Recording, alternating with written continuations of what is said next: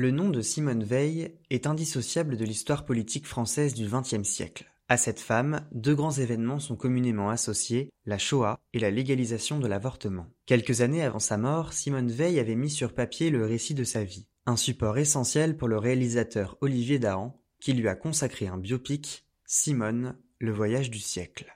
Les projecteurs d'écran s'allument lentement, bande annonce. Vous pouvez baisser un peu la lumière, s'il vous plaît Quand vous voulez. Comment définir la mémoire? Que nous le voulions ou non, que nous le sachions ou non, nous sommes responsables de ce qui nous unira demain. Simone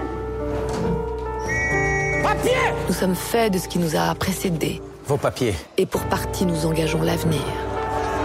Pourquoi il m'attaque comme ça? Il ne supporte pas ce que tu représentes. Comment ne pas être conscient de la nécessité de nous unir pour nous épauler les uns les autres et résister ainsi à tout retour du totalitarisme? Il faut rester ensemble. Rien ne doit nous séparer. Chérie, viens, viens, viens On n'est plus là-bas, Simone. On est revenu. Je suis fière de toi. Et maman serait fière de toi. L'espoir, Je félicite Madame Veil pour son élection. c'est dans l'Europe que je le place.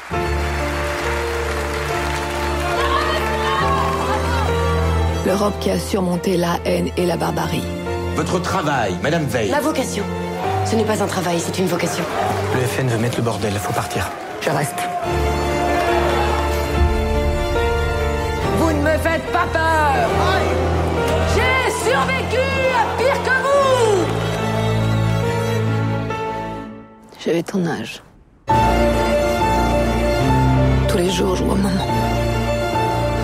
C'est ma force.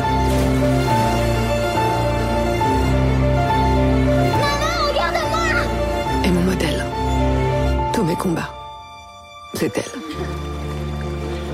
Pour elle.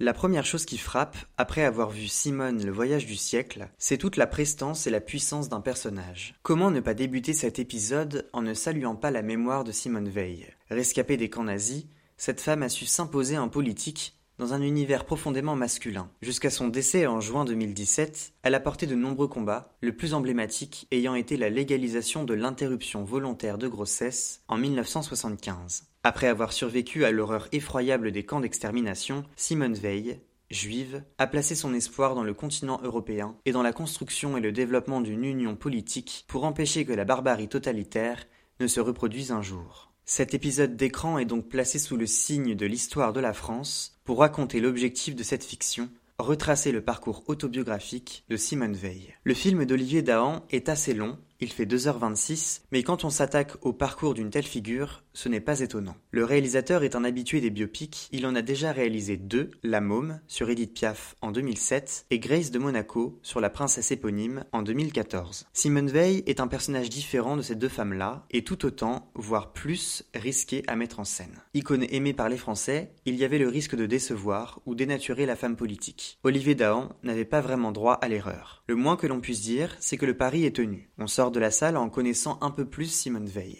Pour autant, la manière de présenter les choses peut questionner. Le recours au flashback est omniprésent dans la narration. C'est assez déroutant de débuter le film dans l'Assemblée nationale de 1974 pour se retrouver ensuite sur les côtes niçoises avec une Simone Veil âgée en train d'écrire ses mémoires. Le plan d'après, elle est une jeune enfant qui joue avec ses frères et sœurs et se baigne dans l'eau avec sa mère. Le film est construit de cette manière et enchaîne les bonds dans différentes époques, ce qui rend l'ensemble assez décousu. Au début, on peut se sentir un peu perdu, cela donne l'effet d'un fouillis. Malgré tout, on se laisse prendre au jeu, car l'histoire de Simone Veil et son parcours interpellent. Le gros potentiel du film, c'est l'interprétation de Rebecca Marder, qui joue la jeune Simone Veil. L'actrice est très convaincante, fidèle au tempérament tenace, bourru et sanguin de l'élu. Plus qu'Elsa Zilberstein, qui a eu des difficultés à me procurer des émotions, Rebecca Marder porte le film. Tantôt déportée dans les camps, résistant pour garder sa famille unie, tantôt avocate revendiquée dans des années 60 masculines et sexistes, Simone Veil ne s'est pas laissé faire, et c'est exactement ce que montre Rebecca Marder à l'écran. L'actrice s'est totalement imprégnée du rôle,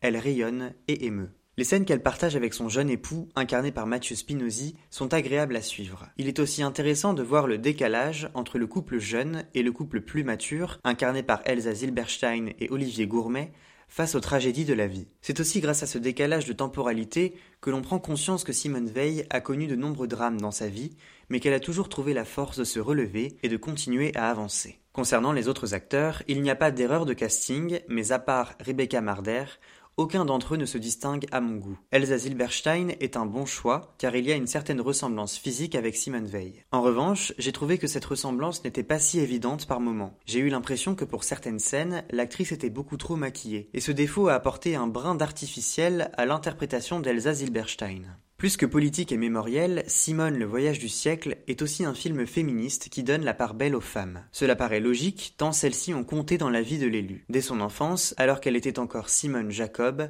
elle tisse des liens très forts avec sa mère Yvonne et sa sœur Madeleine, surnommée Milou. Forcément, quand les trois femmes se retrouvent prisonnières des camps de la mort, l'émotion est implacable. L'horreur et la dureté des camps sont justement présentées à l'écran dans un ton équilibré. Il n'y a pas d'euphémisation ou de surenchère. Plus que sa propre survie, Simone n'aura que cesse de protéger sa mère et sa sœur, s'assurant qu'elles aient à manger et à boire. L'enjeu mémoriel est un des thèmes principaux du film qui mériterait d'être visionné dans les salles de classe des collèges et des lycées français. La voix et la défense des femmes, elle n'aura de cesse de s'y consacrer après son retour des camps et le film le montre plutôt bien. Qui savait que Simone Veil avait défendu les droits de militantes algériennes du Front de Libération Nationale emprisonnées en Algérie durant la guerre d'Algérie? Eh bien pas moi, et je dois avouer que c'est toujours enrichissant d'apprendre de nouvelles choses grâce à un film. Simone, le voyage du siècle, ne lésine pas sur les moments coup de poing pour en mettre plein les yeux aux spectateurs. Sur ce point, plusieurs scènes du film sont très puissantes. Tout d'abord, l'élection de Simone Veil à la tête du Parlement européen en 1979.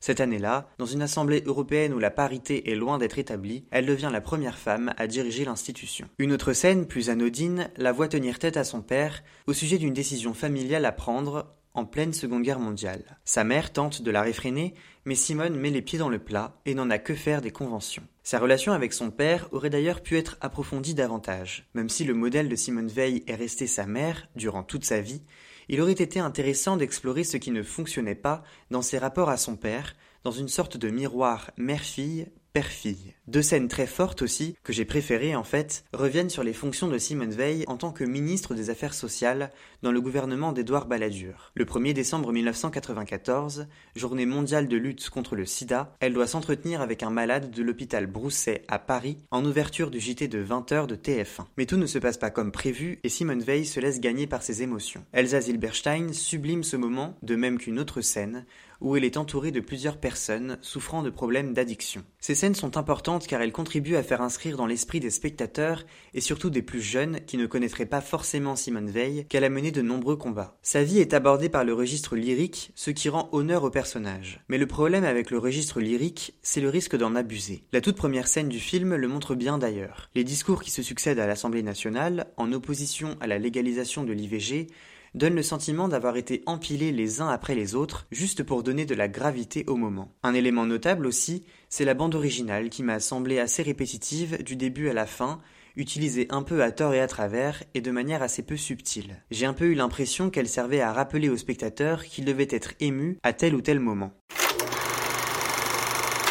Simone, le voyage du siècle, remplit son objectif, celui de retracer le parcours politique, singulier, douloureux et ambitieux de Simone Veil dans une France et une Europe changeantes au cours du XXe siècle. L'horreur des camps nazis, son amour pour sa famille, la dureté de ses longs combats politiques, c'est la vie de Simone Veil dans plusieurs de ses aspects qui est représentée à l'écran. Au profit d'un équilibre de l'émotion, Olivier Dahan est tout de même parvenu à impulser une dimension éducative à son film, ce qui lui confère une vraie plus-value à l'égard du spectateur.